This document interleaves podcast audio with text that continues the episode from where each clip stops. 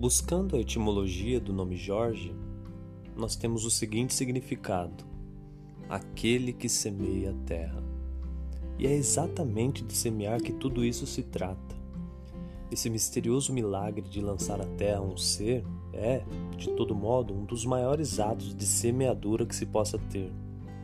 E semear, nesse caso, no caso de Jorge, é um movimento amplo, pois Jorge, antes de semente biológica, que vai crescendo em tamanho, chutando a barriga da mãe, ganhando suas formas humanas, se preparando para o grande salto colheita que em breve acontecerá, é semente que nasceu antes enquanto ideia, germinada no coração, onde cresce e vai crescendo, alterando desde já tudo seja nas roupinhas escolhidas, no berço recém-montado, nas programações e em tudo quanto é preparado e modificado para a chegada de Jorge, como um chá de bebê online, ou simplesmente num olhar que se perde a imaginar como será vê-lo crescer, brincar, sonhar, amar.